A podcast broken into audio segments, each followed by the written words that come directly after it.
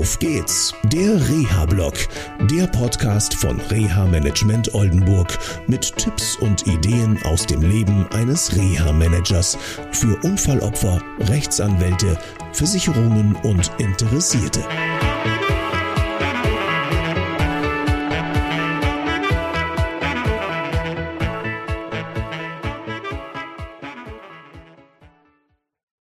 Ja, schön, dass ihr wieder dabei seid. Und ähm, heute geht es um das Thema Teletherapie. Ich habe in dieser Woche zwei Gespräche mit zwei Klientinnen gehabt und ähm, die waren super interessant, was die Teletherapie betrifft.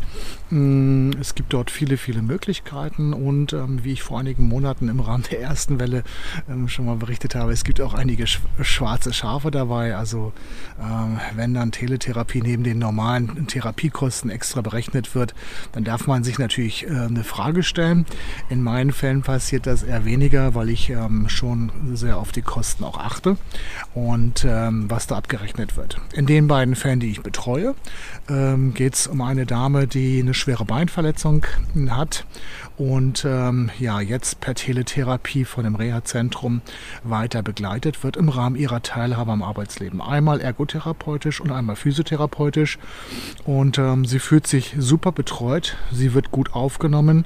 Äh, es wird auf ihre Probleme eingegangen und sie kriegt viele, viele Tipps, wie sie ihre Teilhabe am Arbeitsleben gestalten kann. Das zweite Gespräch, das ich geführt habe, ähm, ja, da hat auch eine Klientin, auch mit einer schweren ähm, ja, Beinverletzung, mir berichtet, sie hat in dem Einreha-Zentrum einen Blog gemacht mit medizinischer Rehabilitation. Und ähm, dann gab es eine Pause und dann gab es jetzt den zweiten Block, also eine Intervallbehandlung.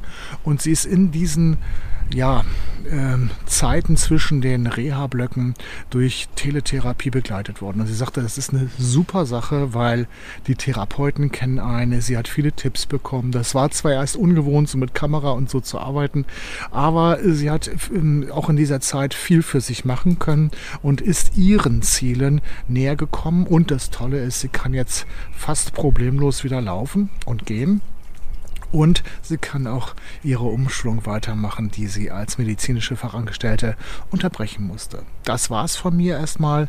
Also wenn ihr eine Möglichkeit habt, eine Teletherapie zu machen, dann macht sie, äh, wertet für euch aus, ähm, wie weit sie euch bringt, geht da auch mit kritisch um und ähm, seht die Möglichkeiten, auch im Eigentraining eine ganze Menge zu machen. Das war's von mir erstmal. Bleibt gesund, bis zum nächsten Mal. Tschüss. Das war eine Folge von Auf geht's, der Reha-Blog. Eine Produktion von Reha Management Oldenburg.